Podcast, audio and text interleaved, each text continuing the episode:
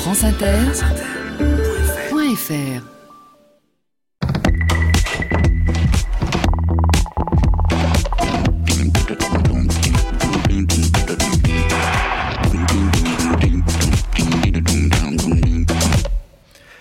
Bonjour à tous.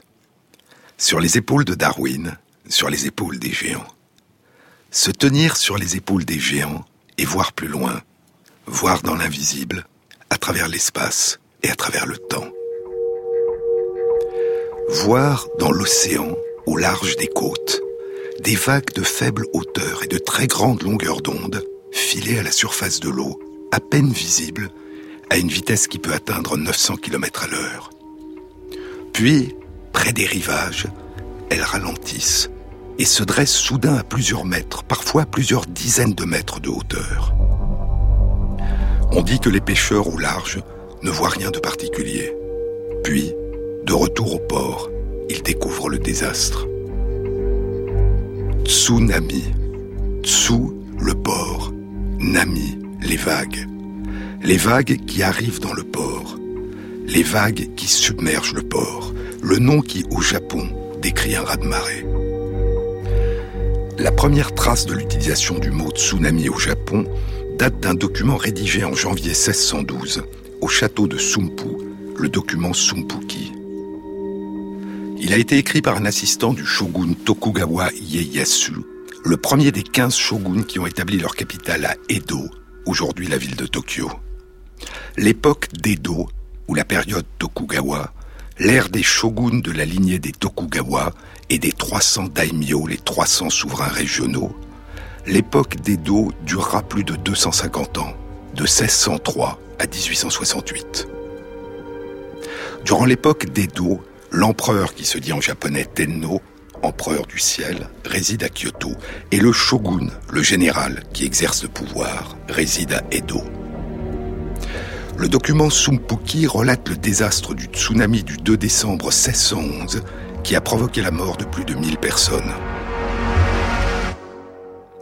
Et parmi tous les tsunamis qui seront répertoriés au Japon, le plus ancien sera le souvenir d'un tsunami qui est survenu en l'an 684 de notre ère, le 26 novembre 684. En 1688, mille ans plus tard, débute l'ère Yenroku, elle débute avec l'accession au trône de l'empereur Higashiyama. C'est le shogun Tokugawa Tsunayoshi, le cinquième shogun de la dynastie Tokugawa qui exerce le pouvoir. Il a reçu une éducation de lettré et non de samouraï. L'ère Yenroku, qui s'étendra entre 1688 et 1704, est considérée comme l'âge d'or artistique de l'ère culturelle de l'époque d'Edo. C'est durant cette ère que se développent les haikai, poèmes libres, sous la forme brève hoku. Le hoku, le vers du début, est la phrase d'ouverture d'une forme de poème collectif, le renga, le poème lié.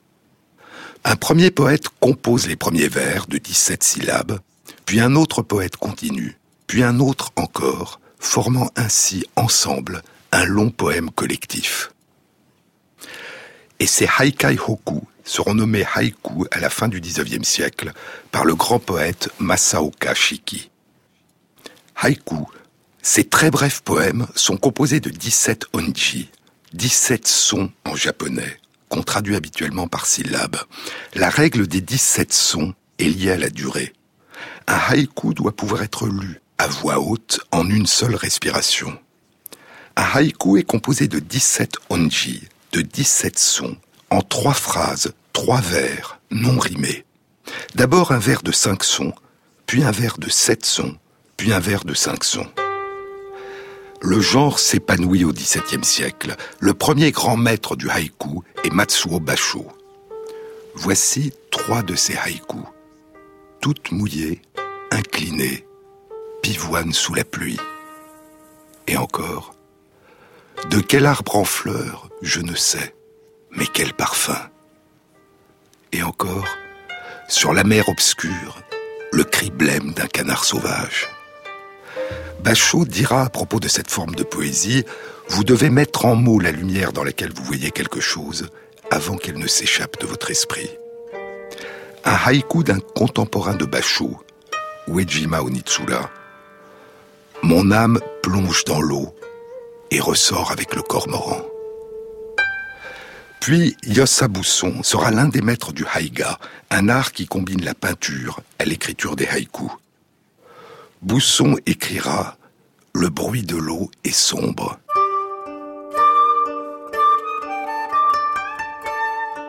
Dans le vieux puits, un poisson gobe un moustique.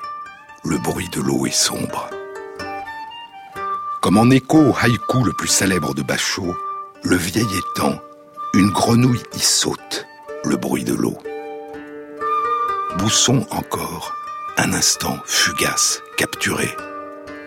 Dans les profondeurs des bois, le pivert et le bruit de la hache. Et, dans le clair de la lune glacée, de petites pierres crissent sous les pas. Et les poètes se répondront à travers le temps. Bachot, sur une branche dépouillée, un corbeau ce soir d'automne. Et Kifou, soir d'automne, un corbeau passe sans un cri. Un instant fugace qui saisit ce qui a déjà disparu. Bousson, sous les pluies d'été, le sentier a disparu. Et plus de cent ans plus tard, Chiki, quand je me retournais, l'homme qui me croisait s'était perdu dans le brouillard. La pluie, une averse, Bousson, averse d'été, les moineaux du village s'accrochent aux herbes. Chiki, averse d'été, la pluie bat sur la tête des carpes. Kobayashi Issa, pas d'autre bruit que l'averse d'été dans le soir. Saisir l'instant. Mukai Kyorai. Oui, oui, criai-je mais à la porte alourdie de neige, on continuait de frapper. Et la durée, Bachot, ce même paysage entend le chant et voit la mort de la cigale. Et encore, la neige que nous avons vue tomber, est-ce une autre cette année? L'ère Yenroku n'est pas seulement l'ère du haïku, des poètes Basho et Onitsura. C'est aussi la période des pièces de théâtre du grand auteur Chikamatsu Manzaemon, auteur de pièces de théâtre de marionnettes, le théâtre Joruri ou et de pièces de théâtre kabuki. Sa pièce la plus célèbre est Suicide d'amour à Amijima. C'est la période où les livres commencent à être imprimés, où est publiée une floraison de livres. Un éditeur a à son catalogue plus de 7000 titres. C'est aussi l'époque où apparaît un genre littéraire nouveau, ukiyo-zoshi, les livres du monde flottant, du monde impermanent. L'un de ses initiateurs les plus célèbres sera le poète et romancier Ihara Saikaku, qui écrira La vie d'un homme amoureux, cinq femmes qui aimaient l'amour, et la vie d'une femme amoureuse dont le cinéaste Kenji Mitsuguchi s'inspirera pour son film La vie d'Oharu, femme galante. Ukiyo Zoshi, les livres du monde flottant. Et à la même période naissent les estampes Ukiyo-e, les images du monde flottant, dont les plus célèbres artistes seront Kitagawa Utamaro à la fin du XVIIIe siècle, puis Katsushika Hokusai. L'estampe la plus célèbre de Hokusai est la grande vague de Kanagawa, littéralement sous la vague au large de Kanagawa ou à l'intérieur au creux de la vague au large de Kanagawa, la première des estampes sur bois intitulée 36 vues du mont Fuji, qui sera publiée en 1831. Trois ans plus tard, Hokusai a 74 ans, et dans sa postface à une rétrospective de son œuvre intitulée 100 vues du mont Fuji, qu'il signe du nom de Manji, le vieil homme fou de la peinture, il écrit Depuis l'âge de 6 ans, j'avais l'habitude de dessiner d'après la nature. À partir de l'âge de 50 ans, j'ai commencé à produire une respectable quantité d'œuvres d'art. Mais rien de ce que j'ai accompli avant l'âge de 70 ans n'était digne d'attention. À 73 ans, j'ai commencé à saisir la forme et la structure des oiseaux et des bêtes, des insectes et des poissons, et la façon dont poussent les plantes. Si seulement je continue à essayer, Je vais sûrement les comprendre mieux encore lorsque j'atteindrai l'âge de 80 ans, de telle sorte qu'à 90 ans, j'aurai pénétré leur nature essentielle. J'espère qu'à 110 ans, je pourrai avoir atteint le stade où chaque et chaque trait que je peindrai sera vivant. Il n'atteindra pas cet âge, mais il avait déjà depuis longtemps perçu et révélé dans la grande vague de Kanagawa l'essence même de l'une des lois de la nature, les structures en fractales. La vague géante se brise en petites vagues qui reproduisent à une plus petite échelle de grandeur la même forme. Reflet, autosimilarité, fractale. Dans la géométrie fractale de la nature, Benoît Mandelbrot citera la grande vague de Kanagawa comme un exemple de fractale dont la structure reste la même à différentes échelles. Impression de mouvement, de symétrie et d'harmonie. Mais l'harmonie de la nature est aussi source de danger et de terreur. La grande vague se brise au-dessus des trois barques plongées dans la tourmente. Et au loin, le mont Fuji lui-même semble au creux de la vague, près d'être submergé. Mais nous sommes au XIXe siècle, en 1831, cent ans après la fin de l'ère Yenroku, où sont nées les images du monde flottant, les livres du monde flottant, les haïkus, la période du grand peintre Korin Ogata et de son frère, le peintre et céramiste Kenzan Ogata. La période où a lieu l'histoire des 47 Ronin, qui deviendra la légende de la vengeance des 47 Ronin, 47 samouraïs dont le seigneur est mort et qui décident de le venger en appliquant le Bushido, le code d'honneur des samouraïs.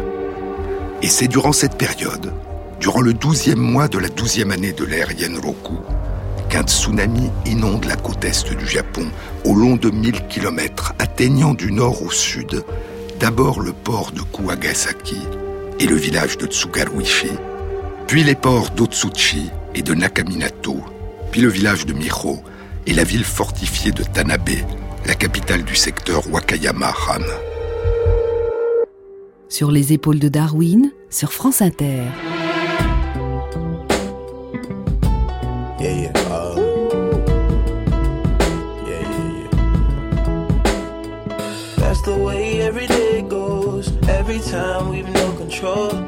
Sky is pink and white, if the ground is black and yellow, it's the same way you showed me. Nod my head, don't close my eyes. Halfway on a slow move. It's the same way you showed me. You could fly, then you'd feel south. Up north's getting cold soon. The way it is, we're on land. So I'm someone to hold true. Keep you cool when it's still alive. Won't let you down when it's all ruined. Just the same way you showed me. Showed me. You showed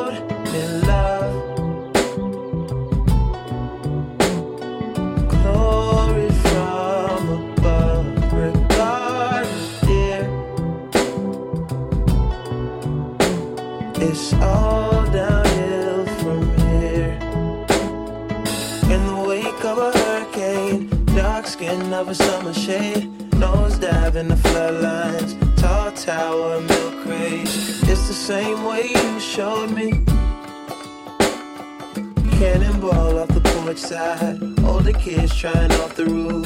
Just the same way you showed me. You were showed.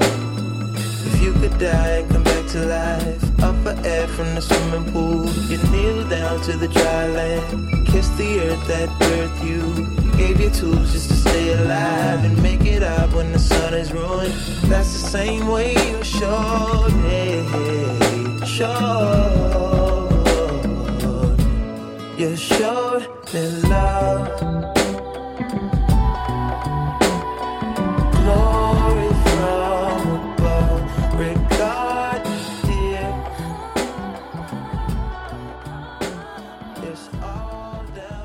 France Inter, Jean-Claude Amezen.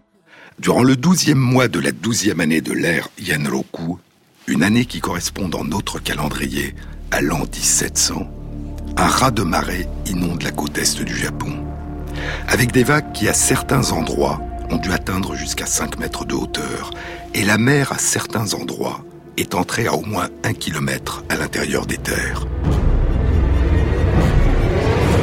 Le raz-de-marée fait fuir les habitants dans les hauteurs, détruit des récoltes et des rizières, détruit des maisons, des cabanes de pêcheurs et provoque un incendie qui brûle des maisons. Au large du port de Nakaminato, le raz-de-marée provoque des dégâts sur un navire, causant la mort de deux marins et entraînant la perte d'une cargaison de 28 tonnes de riz. Chacun de ces dégâts sera consigné par des bouchis, des samouraïs, ou par des paysans, des chefs de village, ou par des marchands. Dans le port de Kuwagasaki, le document est rédigé par un magistrat samouraï. Dans le village de Tsugaruishi, par un marchand. Dans le port d'Otsuchi, par un samouraï.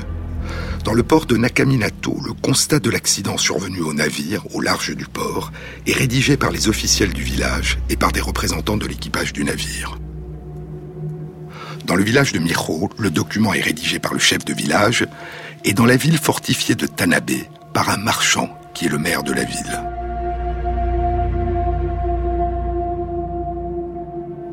Les documents sont écrits en idéogramme chinois, en kanji, et des symboles phonétiques du syllabaire japonais en kana. Les documents étaient peints au pinceau sur du washi, qu'on appelle du papier japonais, et qui est fait de fibres d'écorce de mûrier, Broussonetia papyrifera, renforcé par des fibres d'autres écorces. Extrêmement résistant, ce papier était utilisé pour écrire, mais aussi comme paravent, comme fenêtre, comme abat-jour et même comme vêtement. Les documents sont écrits dans une calligraphie cursive qu'on appelle en Chine en herbe. Ils sont écrits en colonnes qui se lisent chacune de haut en bas, et les colonnes se lisent de droite à gauche. Dans le port de Kuwagasaki, le premier atteint au nord de la côte, le document occupe douze colonnes. Dans le passé, est-il écrit, le huitième jour, de nuit, à la neuvième heure, un tsunami est arrivé. Ici et là, les habitants du village se sont enfuis vers les collines. Plus tard, un feu a débuté, brûlant 20 maisons. En plus, 13 maisons ont été détruites par les vagues. Il a été rapporté que l'inondation et l'incendie se sont produits au même moment.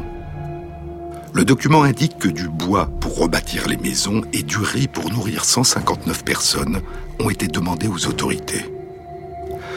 Dans le village de Tsugaruishi, un peu plus au sud, le document indique, à cause d'une haute marée, des maisons ici et là sur la côte ont été balayées. Les villageois ont été pris de panique. Au même moment, dit-on, dans le port de Kuwagasaki, un incendie s'est déclenché en raison, dit-on, des hautes eaux. Le nombre de maisons détruites à Kuwagasaki, a-t-on dit, est de 21. Six jours plus tard, les documents concernant le tsunami, les pertes et les demandes de compensation parviennent au château de Morioka. Les samouraïs en font une synthèse. La synthèse est revue par les responsables administratifs et la version finale est introduite dans les pages d'un grand registre des événements de la région, le Morioka Han Zasho.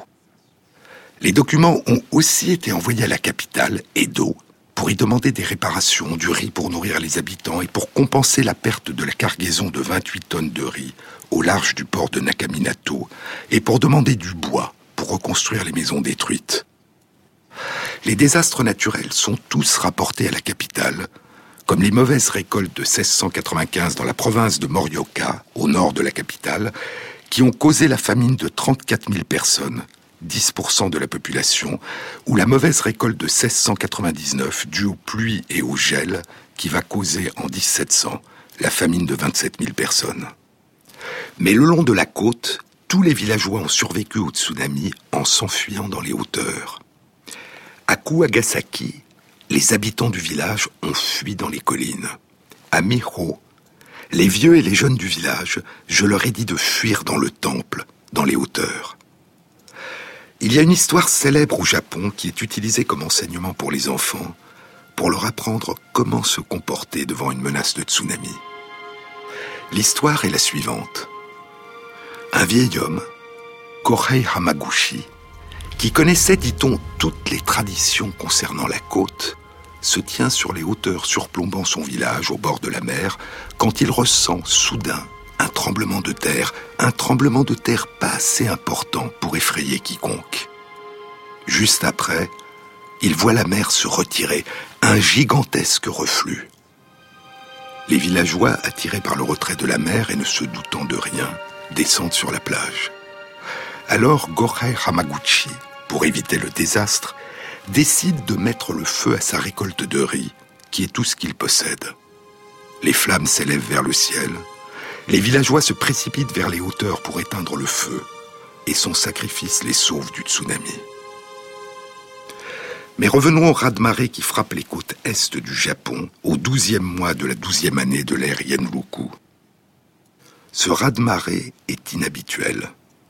Seuls les documents du port de Kuagasaki et du village de Miho le désignent sous le nom de tsunami.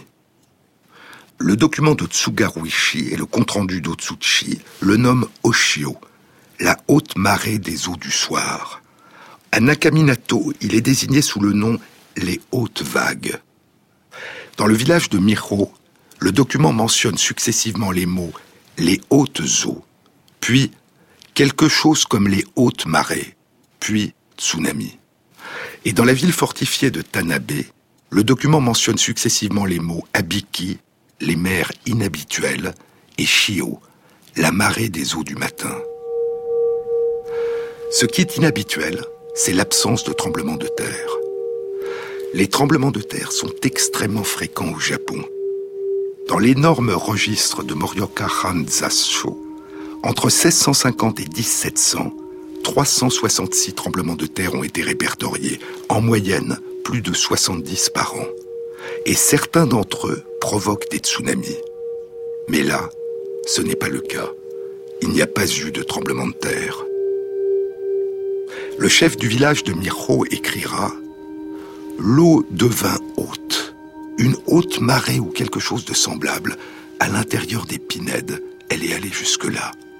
Mais inhabituelle est l'apparence des vagues, disent-ils, de telle sorte que tout le village a été surpris. Un tsunami, ou une sorte de suzunami, ou une sorte de... Comment nomme-t-on une telle chose Qu'est-ce que ça pourrait être?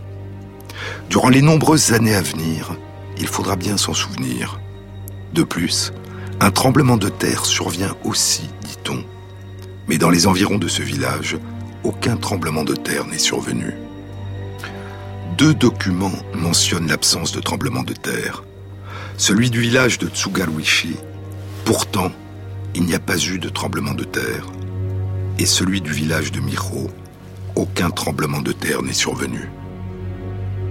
Un tsunami qui survient en l'absence de tremblement de terre constitue ce qu'on appellera plus tard un tsunami orphelin. Et ce tsunami orphelin avait commencé à atteindre la côte est du Japon au nord, à la neuvième heure de la nuit, du huitième jour du douzième mois de la douzième année de l'ère Yenroku. Dans le calendrier traditionnel du Japon, une année habituelle comportait douze mois lunaires de 29 ou 30 jours, dont chacun commençait la nouvelle lune. L'année durait 354 jours, 11 jours de moins que l'année solaire, l'année de notre calendrier, qui dure 365 jours. Pour cette raison, un mois supplémentaire était ajouté à intervalles réguliers, aboutissant cette année-là à une année de 384 jours, et c'était le cas de la douzième année de l'ère Yenroku. Et le douzième mois de la douzième année de l'ère Yenroku correspond dans notre calendrier au mois lunaire situé entre les mois de janvier et février 1700. Le premier lieu atteint par le tsunami orphelin sur les côtes est du Japon est le village de Kuagasaki. Il est touché durant la nuit, à la neuvième heure du huitième jour. Si on convertit les jours et les heures traditionnelles japonaises en nos jours et en nos heures, le tsunami a atteint Kuagasaki et Otsuchi durant la nuit à la 9e heure du 8e jour, c'est-à-dire le mercredi 27 janvier 1700 à minuit. Et il atteindra Nakaminato et Miro, plus au sud, le jour suivant, vers la 5e heure du 9e jour, peu après les premières lueurs de l'aube, c'est-à-dire le jeudi 28 janvier 1700, vers 8 heures du matin. Les documents qui contenaient cette somme étonnante de précision à propos du début de cette année 1700 dormaient dans des registres et des carnets. La plupart étaient colligés dans les livres du registre de Morioka Han Zasho dans le château de Morioka, un registre qui contenait un volume pour chaque année, 189 livres au total. Pour les seules années comprises entre 1644 et 1700, l'ensemble des livres du registre contient plus de 100 000 pages. La description de l'arrivée du tsunami dans le village de Tsugaruishi était documentée dans un carnet rédigé par une famille de marchands du village, un carnet qui couvrait les années 1696-1703 et qui a été retranscrit par un historien en 1983. L'ensemble de ces documents a fait l'objet depuis le début du XXe siècle d'un énorme travail de découverte et de transcription de documents de la part de nombreux historiens japonais. Entre les années 1920 et 1940, le géographe Kinkichi Musha collecte les récits historiques de tremblements de terre pour l'Institut de recherche sur les tremblements de terre de Tokyo. Il rapporte les mentions des hautes eaux à Otsuchi et Tanabe durant le tsunami de 1700. Les documents qui concernent Nakaminato seront retranscrits durant les années 1940. Ceux qui concernent l'arrivée du tsunami à Meiro seront découverts et retranscrits en 1982.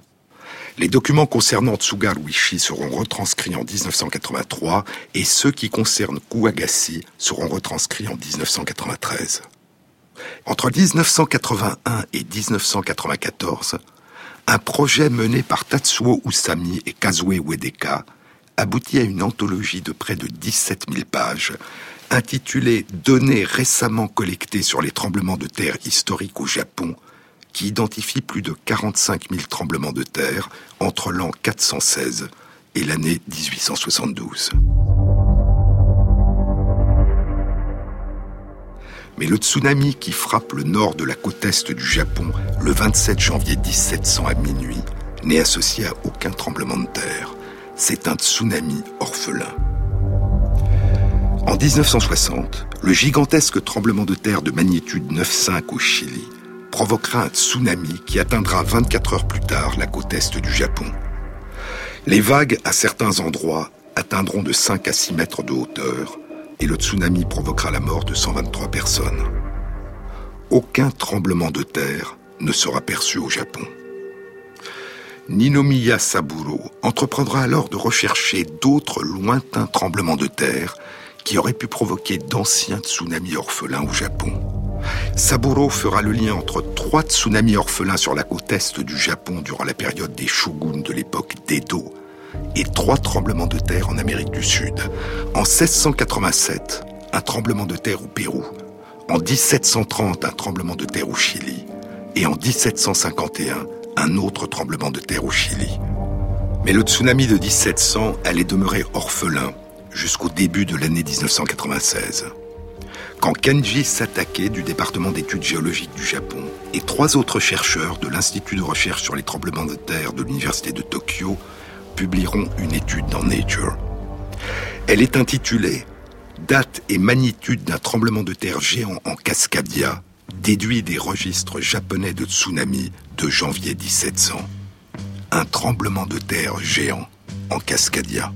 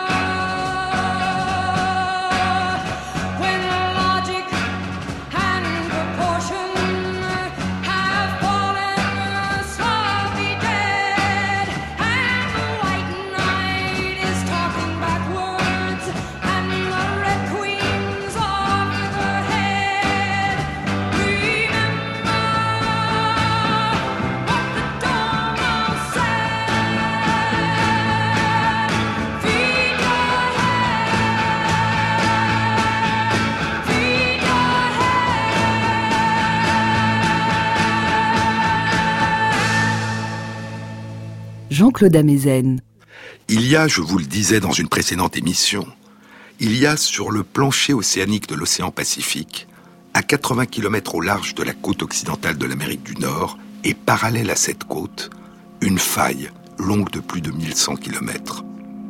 C'est la zone de subduction ou la faille de Cascadia qui sépare la plaque tectonique océanique de Juan de Fuca de la plaque tectonique continentale de l'Amérique du Nord.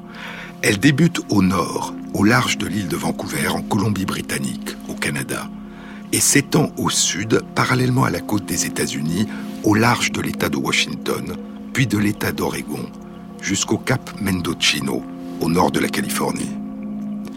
La zone de subduction de Cascadia pourrait-elle provoquer des cataclysmes de gigantesques tremblements de terre et des tsunamis comme les autres zones de subduction de la ceinture de feu du Pacifique dont elle fait partie? Aucun cataclysme, aucun gigantesque tremblement de terre ou tsunami n'avait été répertorié dans cette région de la côte ouest de l'Amérique du Nord depuis l'installation des premiers colons européens il y a près de 250 ans. Contrairement aux autres zones de subduction de la ceinture de feu du Pacifique, la zone de subduction de Cascadia semblait étrangement calme, étrangement silencieuse. La zone de subduction de Cascadia paraissait être une exception. Mais à partir du milieu des années 1980, quelques chercheurs allaient commencer à remettre en cause cette notion. Et au terme d'une étonnante aventure, une série de découvertes allait faire apparaître une vision entièrement différente de la réalité. La faille de Cascadia n'était pas une exception. Son calme était un calme trompeur, et la sensation d'absence de danger allait se révéler être une illusion. Souvenez-vous, je vous en ai déjà parlé. Cette aventure commence en 1984, quand deux géophysiciens du California Institute of Technology, Thomas Heaton et Hiro Kanamori, publient une étude théorique dans le bulletin de la Société de sismologie d'Amérique. Leur étude indique que la zone de subduction de Cascadia partage de nombreuses caractéristiques communes avec les autres zones de subduction de la ceinture de feu du Pacifique qui provoquent de gigantesques tremblements de terre et qu'elle ne semble pas posséder les caractéristiques principales des zones de subduction qui sont sismiquement inactives. En 1987, Brian Atwater, un géologue qui travaille au département d'études géologiques des États-Unis, publie dans Science une étude qui suggère qu'il y aurait eu, sur la côte nord-ouest de l'Amérique du Nord, durant les derniers 7000 ans, six grands tremblements de terre et au moins trois tsunamis qui auraient été causés par l'activité sismique de la faille de Cascadia. En 1991, Brian Atwater et David Yamaguchi, qui ont exploré les troncs et les souches des arbres fossiles des forêts fantômes, publient leurs résultats de datation dans Nature. Leurs résultats suggèrent que le séisme et le tsunami le plus récent qui a tué ces arbres a eu lieu entre 1680 et 1720. En 1995, le géologue Alan Nelson, qui travaille au département d'études géologiques du gouvernement des États-Unis, publie avec 11 collègues dont Brian Atwater une étude plus exhaustive encore dans Nature en utilisant des méthodes précises de datation carbone 14, ils ont découvert que sur plus de 80 sites, les plantes et les forêts fantômes ont été tuées à une période qu'ils estiment être le début des années 1700. Et ils proposent que le tremblement de terre et le tsunami ont dû être extrêmement importants, un séisme qu'ils estiment de magnitude 9. À la fin de l'année 1995, il persiste donc une grande inconnue. L'étude des côtes ouest de l'Amérique du Nord a révélé qu'il y a eu depuis plusieurs milliers d'années, et en particulier durant les derniers 400 à 500 ans, des affaissements de terrain et des dépôts de bancs de sable qui témoignent de la survenue passée de grands tremblements de terre et de tsunamis. Les indications les plus précises sont celles qui ont été fournies par les datations de plusieurs arbres, à près de 700 km les uns des autres, qui permettent de restreindre la période du dernier grand tremblement de terre à un quart de siècle, la période comprise entre 1695 et 1720. Mais ces datations ne permettaient pas de savoir s'il y avait eu un unique et gigantesque tremblement de terre tout au long de la faille de Cascadia, ou s'il y avait eu plusieurs plus petits tremblements de terre survenant à plusieurs années d'intervalle au long de quelques portions différentes de la faille. En d'autres termes, ces datations ne permettaient pas de savoir quelle était la menace que la faille de Cascadia recelait pour l'avenir. Des troncs d'arbres fossilisés qui se dressent dans des forêts fantômes, des cernes de croissance, des affaissements de terrain, des bancs de sable à distance de la côte, des vestiges de feuilles et de racines enterrés sous la tourbe. Notre rapport à l'histoire, dit l'écrivain Winfried Georg Sebald, notre rapport à l'histoire est un rapport à des images qui s'impriment dans notre cerveau et que nous continuons de fixer alors que la vérité est ailleurs, loin de tout cela, quelque part encore non découverte. Y avait-il eu un gigantesque tremblement de terre? Ou plusieurs plus petits tremblements de terre? La réponse existait déjà depuis longtemps, mais ailleurs, à 9000 km de là, sous la forme d'une énigme. Et en cette fin d'année 1995, Kenji Sataka et ses collègues venaient de résoudre cette énigme et ils allaient publier leur réponse dans Nature au début de l'année 1996. Ils avaient rassemblé les documents historiques qui décrivaient le tsunami orphelin des 27 et 28 janvier 1700 sur la côte est du Japon. Ces documents indiquaient que ces deux jours n'avaient pas été des jours de mauvais temps et de grand vent, le tsunami n'avait donc pas été provoqué par un typhon. Il n'y avait pas de mention d'un tremblement de terre, et aucun tremblement de terre n'était signalé à cette date au Japon. La cause du tsunami était donc très distante. Il n'y avait aucune mention en Amérique du Sud d'un séisme à cette date. Les séismes répertoriés à l'époque étaient survenus en 1687 et en 1730, et il n'y avait aucun vestige géologique au long de la ceinture de feu du Pacifique d'un séisme de cette magnitude au XVIIe ou XVIIIe siècle, en particulier en Alaska et au Kamtchatka, en Russie, les localisations des tremblements de terre qui peuvent causer des tsunamis à distance au Japon. Les chercheurs en ont déduit que l'origine du tsunami était bien la faille de Cascadia. Et les comparaisons avec les effets au Japon des séismes enregistrés au XXe siècle et les modélisations réalisées par les chercheurs indiquait que le séisme au niveau de la zone de subduction de Cascadia, pour provoquer un tsunami avec les caractéristiques décrites en 1700 sur la côte est du Japon, devait être gigantesque, de magnitude 9. Les fonds marins au niveau de la faille de Cascadia avaient dû se soulever de 5 mètres, et le sol sur la côte ouest de l'Amérique du Nord avait dû s'affaisser d'au moins 2 mètres.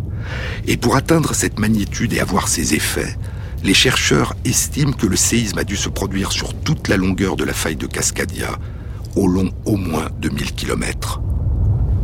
Et ce gigantesque tremblement de terre a dû provoquer un désastre à 80 km de là, sur les côtes de la Colombie-Britannique, de l'État de Washington, d'Oregon et du nord de la Californie, avec d'innombrables effondrements de terrain et un gigantesque raz-de-marée dont on estime que les plus hautes vagues ont dû atteindre 20 mètres de hauteur.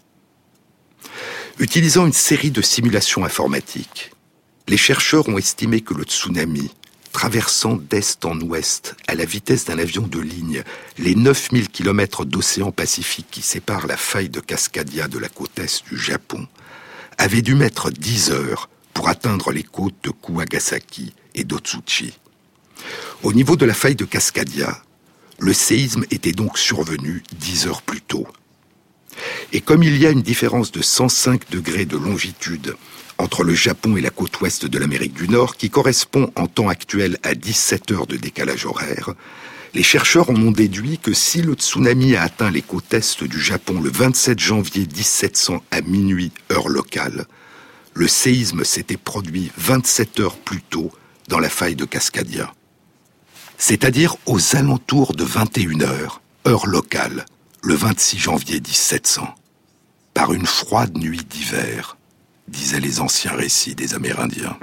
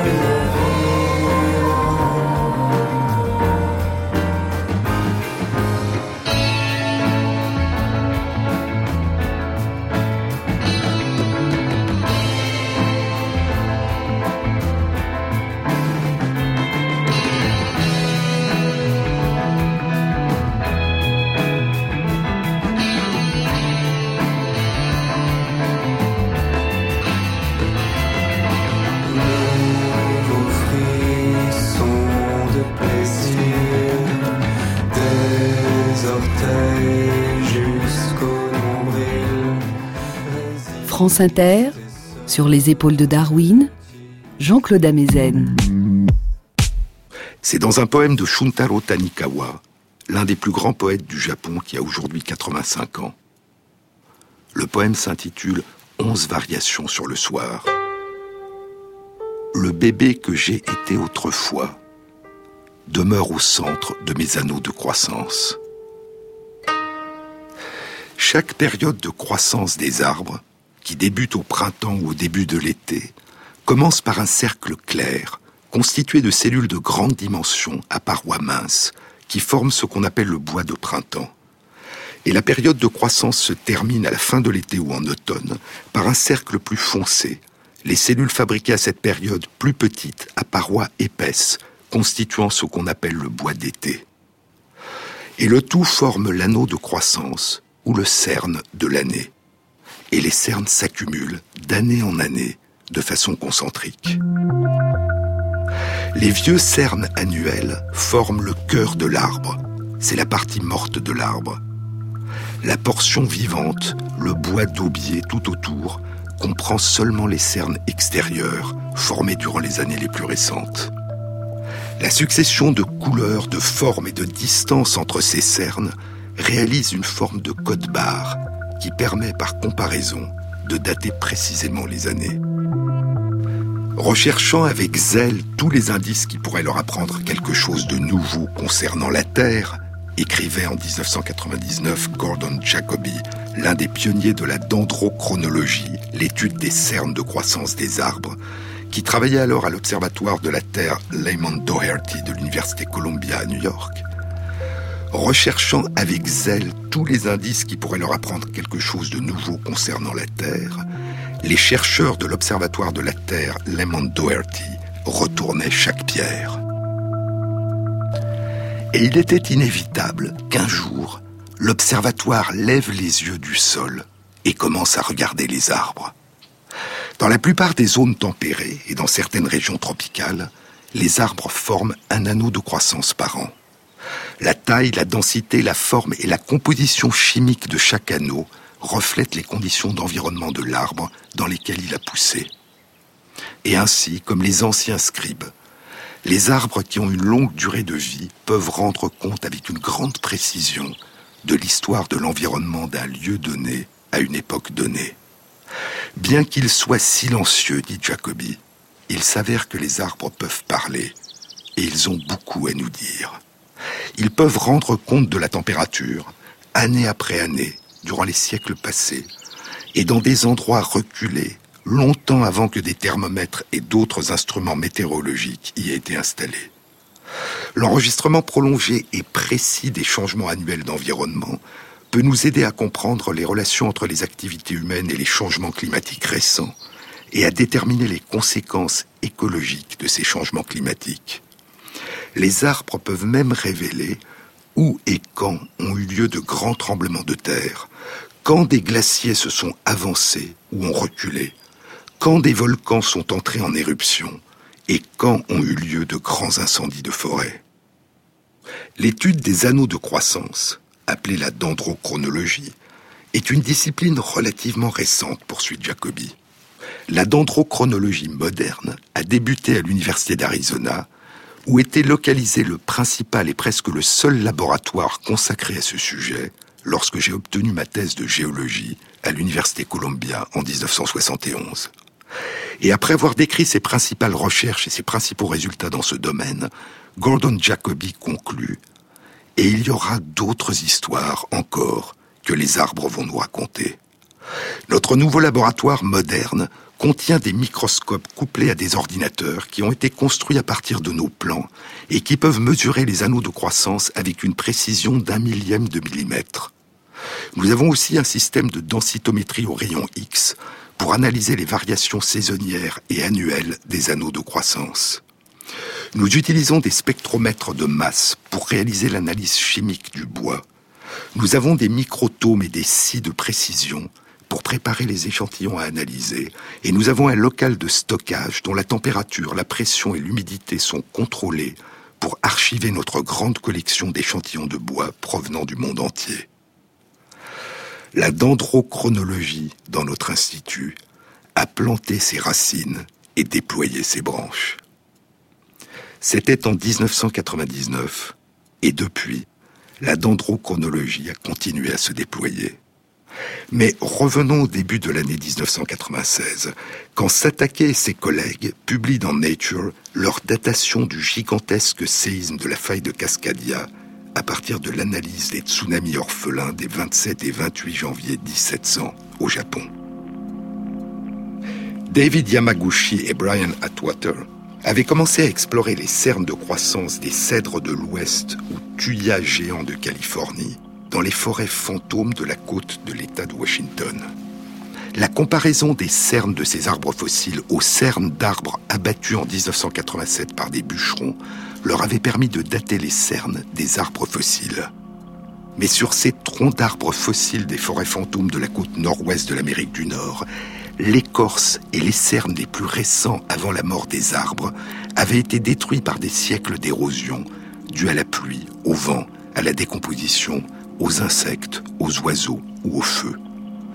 Interdisant de déterminer les dernières années de croissance et aboutissant conjointement avec les datations au carbone 14 à établir une fenêtre entre 1695 et 1720.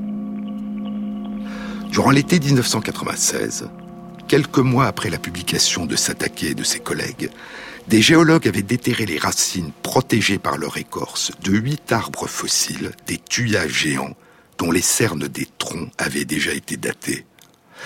David Yamaguchi et Daniel Bunker et d'autres collègues ont analysé les cernes de croissance de ces racines qui avaient été préservées sous la terre. Et dans sept de ces huit racines de tuyas géants, les derniers cernes de croissance étaient ceux de la période de fin de croissance de l'année 1699, ce qui signifiait que ces arbres étaient morts entre l'automne 1699 et le printemps 1700. La date du 26 janvier 1700, déduite des archives du Japon, correspondait à cette période. Et ces résultats seront publiés par David Yamaguchi, Daniel Bunker, Brian Atwater et leurs collègues dans Nature en 1997. La même année, Gordon Jacobi publiait dans Geology, avec des collègues, une étude des cernes de quelques dizaines d'épinettes de Sitka ou épicéa de France dans l'état de Washington, des arbres qui avaient survécu au tsunami. Ils avaient survécu en lançant des racines dans les terrains en qui n'étaient pas submergés par l'eau salée du tsunami. Et l'étude révélait dans la moitié de ces arbres des modifications des cernes annuelles qui indiquaient que les arbres avaient subi un stress considérable durant les années 1700 à 1710. Et ainsi, en 1997, Une étonnante aventure entreprise sur la côte nord-ouest de l'Amérique du Nord par des géologues, des sismologues et des spécialistes de l'étude des cernes des arbres, puis à 9000 km de là au Japon par des historiens et un sismologue, allait aboutir à l'identification et à la datation extraordinairement précise d'un gigantesque tremblement de terre de magnitude 9 qui avait eu lieu il y a trois siècles au niveau de la faille de Cascadia, à 80 km au large des côtes du nord de la Californie, d'Oregon, de l'État de Washington et de la Colombie-Britannique. Une datation au jour et à l'heure près d'un gigantesque séisme survenu en l'an 1700 et dont il n'existait en Amérique du Nord aucune trace écrite. Et il apparaîtra, écrira le journaliste Jerry Thompson, dans The Cascadia Fault, The Coming Earthquake and Tsunami That Could Devastate North America, la faille de Cascadia, le futur tremblement de terre et le tsunami qui pourrait dévaster l'Amérique du Nord, il apparaîtra alors que les trois derniers siècles de silence au long de la faille ont été complètement trompeurs. Le monstre était simplement endormi. Cette extraordinaire aventure a été racontée dans un livre par ses principaux acteurs, le géologue Brian Atwater, trois des auteurs de l'étude japonaise, le sismologue Kenji Satake, le géologue Yoshinobu Tsuji et l'historienne Kazue Ueda, qui est aussi l'une des auteurs de l'anthologie Données récemment collectées sur les tremblements de terre historiques au Japon. Et deux autres auteurs du livre sont l'historienne Satoko Musumi Orokaku et le spécialiste de l'étude des cernes des arbres, David Yamaguchi. C'est un livre magnifiquement illustré et documenté, intitulé The Orphan Tsunami of 1700, Japanese Clues to an Earthquake in North America, le tsunami orphelin de 1700, des indices japonais sur un tremblement de terre en Amérique du Nord. Un livre édité par le département d'études géologiques des États-Unis et les éditions de l'Université de Washington. Mais cette extraordinaire aventure ne serait pas complète sans un codicile. On savait depuis longtemps que d'anciens récits amérindiens évoquaient la survenue d'une grande inondation venue de la mer et dans certaines régions d'un grand tremblement de terre il y a longtemps, mais pas à une période très reculée. Et ce n'est qu'en 2005 qu'une étude allait indiquer que les récits amérindiens, contrairement à ce qui avait été longtemps cru, non seulement n'étaient pas des légendes, mais permettaient eux aussi de dater avec une relative précision la période du grand séisme. Et nous le découvrirons dans une autre émission.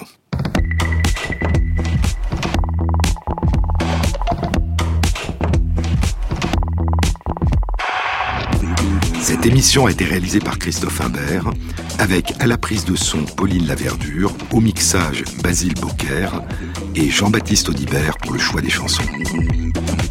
Bon week-end à tous, à samedi prochain.